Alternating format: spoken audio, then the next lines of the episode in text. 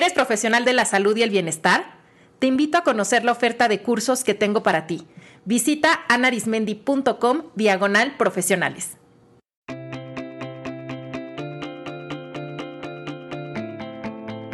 La comida puede ser tu gran maestra de vida. Déjate guiar por ella. Esto es De qué tiene hambre tu vida con Ana Arismendi.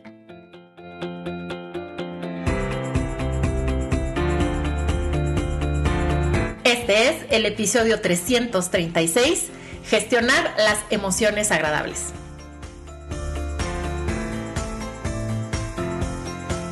Hola comunidad, ¿cómo están? Bienvenidos y bienvenidas al mejor podcast en español sobre psicología de la alimentación. Hoy precisamente quiero platicarles algo que he estado reflexionando en estos últimos días a partir de una experiencia que tuve con la comida. Ya saben que en este programa tomamos cada encuentro con los alimentos como una oportunidad de conocernos. Entonces, fíjense que en estas últimas semanas me he estado sintiendo afortunadamente como hace tiempo que no lo hacía, o sea, mejor, llena de energía, con más creatividad. Eh, se han estado oyendo el, el podcast desde hace unos episodios, les platicaba que estos últimos años han sido complicados para mí, con varios temas ahí de, salud, de salud mental. Eh, de hecho, este, este programa paró seis, seis meses y bueno, afortunadamente me he estado ya sintiendo mejor. Y yo lo noto porque ya tengo creatividad. O sea, para mí la creatividad es un gran indicador de mi salud mental. Entonces, otra vez regresan ideas a mi cabeza y tengo la energía para aterrizarlas.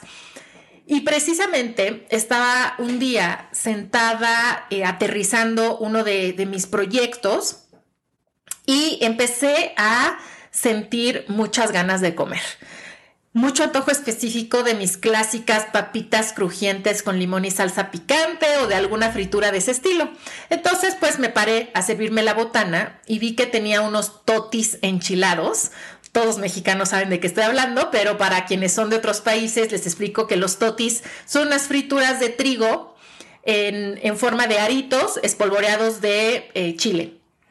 Y bueno, pues estaba yo preparando mis totis cuando me di cuenta que mientras los vertía en un plato, yo me estaba moviendo de un lado para el otro hasta de forma rítmica, así como, como bailando. Y entonces ahí me detuve a pensar, pero sobre todo a sentir a mi cuerpo. Y me di cuenta que traía mucha, mucha energía del entusiasmo y de esa creatividad que estaba sintiendo por mis proyectos. Y entonces dije, a ver, voy a experimentar. ¿De qué tengo hambre realmente? Y ahí me di cuenta que lo que yo necesitaba era moverme. Entonces puse música y me puse a bailar y pues a mí me encanta bailar, entonces me sentí súper contenta y bailé algunas canciones hasta que yo ya sentí que fue suficiente. Y entonces paré, me tumbé en el piso a sentir mi cuerpo así con esa sensación deliciosa de haber bailado y que el cuerpo se siente con energía pero tranquilo al mismo tiempo, o sea, ya no, ya no con esa energía que, que sobresalta sino una, una sensación de relajación y energía más estable y también noté mi estado de ánimo mucho más tranquilo. dije, wow, claro, o sea, lo que necesitaba era poder sacar toda esta energía de la creatividad y del entusiasmo que no me estaban dejando concentrarme bien y aterrizar las ideas. ¿Y qué pasó con los totis? Bueno, pues claro que me los comí porque unos totis bien preparados no se desperdician. Pero de lo que me di cuenta es que ya no los buscaba con urgencia. O sea, que estas ganas urgentes de comer prácticamente se habían ido. Y me los comí, pero me los comí más con calma. Sé que si me los hubiera comido sin bailar, me los hubiera acabado muy rápido. Y no sé si eso realmente me hubiera ayudado o si después hubiera todavía sentido más ganas de comer o, de moverme. Y ahí me di cuenta que esto es algo que me pasa con frecuencia. O sea, yo cuando me siento entusiasmada, contenta, se me sube tanto la energía que, por ejemplo, me cuesta trabajo conciliar el sueño. Yo no sé, seguro les ha pasado que no sé, al día siguiente van a hacer algo que les emociona mucho y no pueden dormir. Pues a mí eso me pasa seguido, cuando estoy así creativa, alegre, etcétera. También me doy cuenta que cuando estoy así se me dificulta concentrarme, que me pongo hiperactiva y que además surgen ganas de comer cosas crujientes. Como ustedes bien saben, mi alimento maestro son las papitas y me acerco a ellas tanto cuando estoy ansiosa como cuando estoy entusiasmada. Y esto es muy interesante de observar porque la mayoría de las personas que usan a la comida como una forma de regular sus emociones se centran en identificar aquellas emociones desagradables que disparan las ganas de comer. Sin embargo, también hay que reconocer que las emociones agradables de igual forma nos pueden detonar ganas de comer y que también pueden ser muy difíciles de gestionar. Cuando hablamos de gestión emocional, estamos hablando de aprender a identificar y gestionar todas las emociones, las que se sienten bien en el cuerpo y las que no se sienten tan bien en el cuerpo. Y yo he notado que mucha gente e incluso muchos, muchos psicólogos no dan tiempo también de aprender a gestionar las emociones agradables, porque como esas se sienten bien, pues qué rico, qué rico sentirlas y parece que pues no nos traen ningún problema, porque son cómodas de sentir. Pero fíjense, de hecho, yo en mi consulta he observado que a muchas personas las emociones como la tristeza, el miedo o la rabia, en vez de darles ganas de comer, les quitan el, apetito y que para algunos son más bien las emociones agradables como el amor, la alegría, la pertenencia, la motivación, las que les despiertan el apetito. Entonces, toda emoción, se sienta bien o no, es necesario saber manejarla, porque si no, incluso las emociones más agradables nos pueden generar conductas inadecuadas. A manera general, yo les podría decir que las emociones agradables que no se gestionan bien, generan impulsividad. A ver cuántas veces les ha pasado que por estar tan contentos en una celebración o en una fiesta, comen y beben en exceso y sin un freno. O que porque están tan entusiasmados, compran sin pensar en las consecuencias. O que cuando aman mucho a alguien, se aceleran tomando decisiones y luego se arrepienten. Vamos a verlo más a detalle. La alegría puede generar euforia y por lo tanto provocar que nos involucremos en conductas de riesgo. La generosidad puede llevarnos a traspasar nuestros propios límites y que entonces por dar y servir a otros nos pongamos a nosotros en segundo término. La creatividad nos puede llevar a fantasear mucho sin aterrizar ni concretar. La esperanza nos puede llevar a tomar decisiones irracionales por la ilusión de cumplir un sueño. La motivación se puede convertir en trabajo excesivo o en una competencia que no sea sana. El amor puede convertirse en apego, en dependencia y en fusión con el otro. Y la pertenencia puede convertirse en mimetización, donde yo me pierdo en el grupo y entonces pierdo mi identidad y pierdo mi asertividad.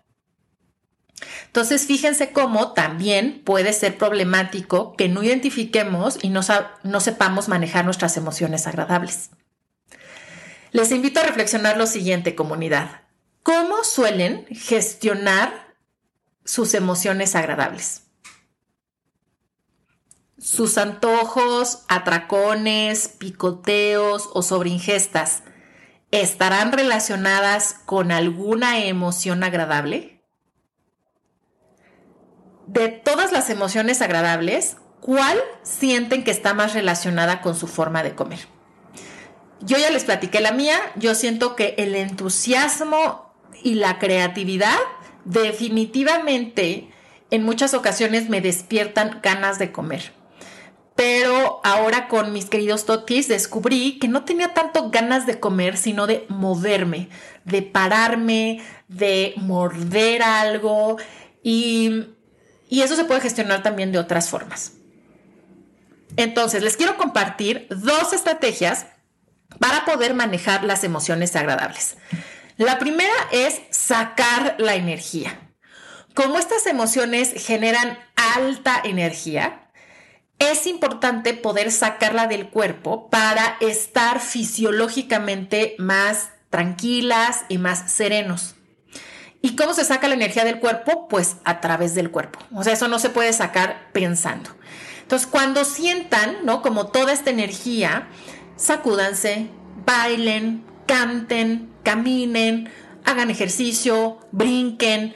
O sea, pregúntenle a su cuerpo cómo quiere moverse cuando esté, por ejemplo, alegre, cuando se sienta enamorado y muévase hasta que se sienta que fue suficiente. Van a ver cómo no es que la alegría o la motivación se vayan, sino que regresan a un estado muchísimo más manejable. Podemos sentir alegría y tranquilidad al mismo tiempo, o sea, baja la intensidad y eso ayuda a que la mente se aclare. Estrategia número dos, no tomar decisiones importantes cuando las emociones son intensas.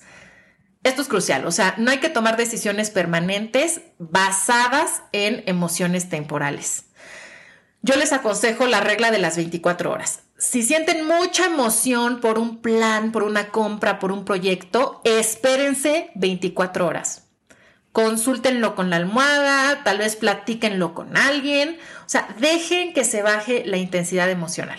A mí me ha pasado muchas veces que en el calor del momento estoy poniendo cosas en mi carrito de compras y digo, a ver, no, no, no, calma, mañana vuelvo a ver el carrito de compras y decido.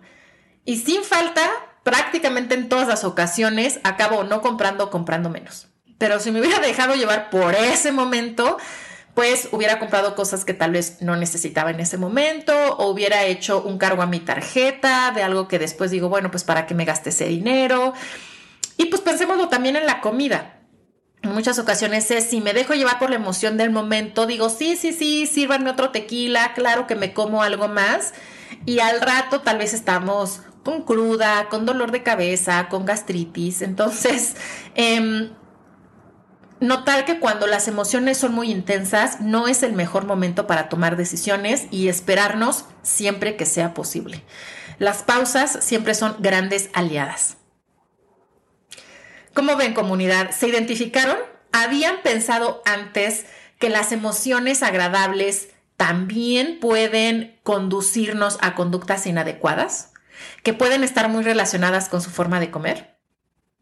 Espero que este episodio les haya hecho reflexionar y les recomiendo complementar con otros dos episodios. El 214, tu alimento maestro, y el 288, gestionar la esperanza. Con agradecimiento para mis totis que dieron pie a este programa, les mando un abrazo muy crujiente.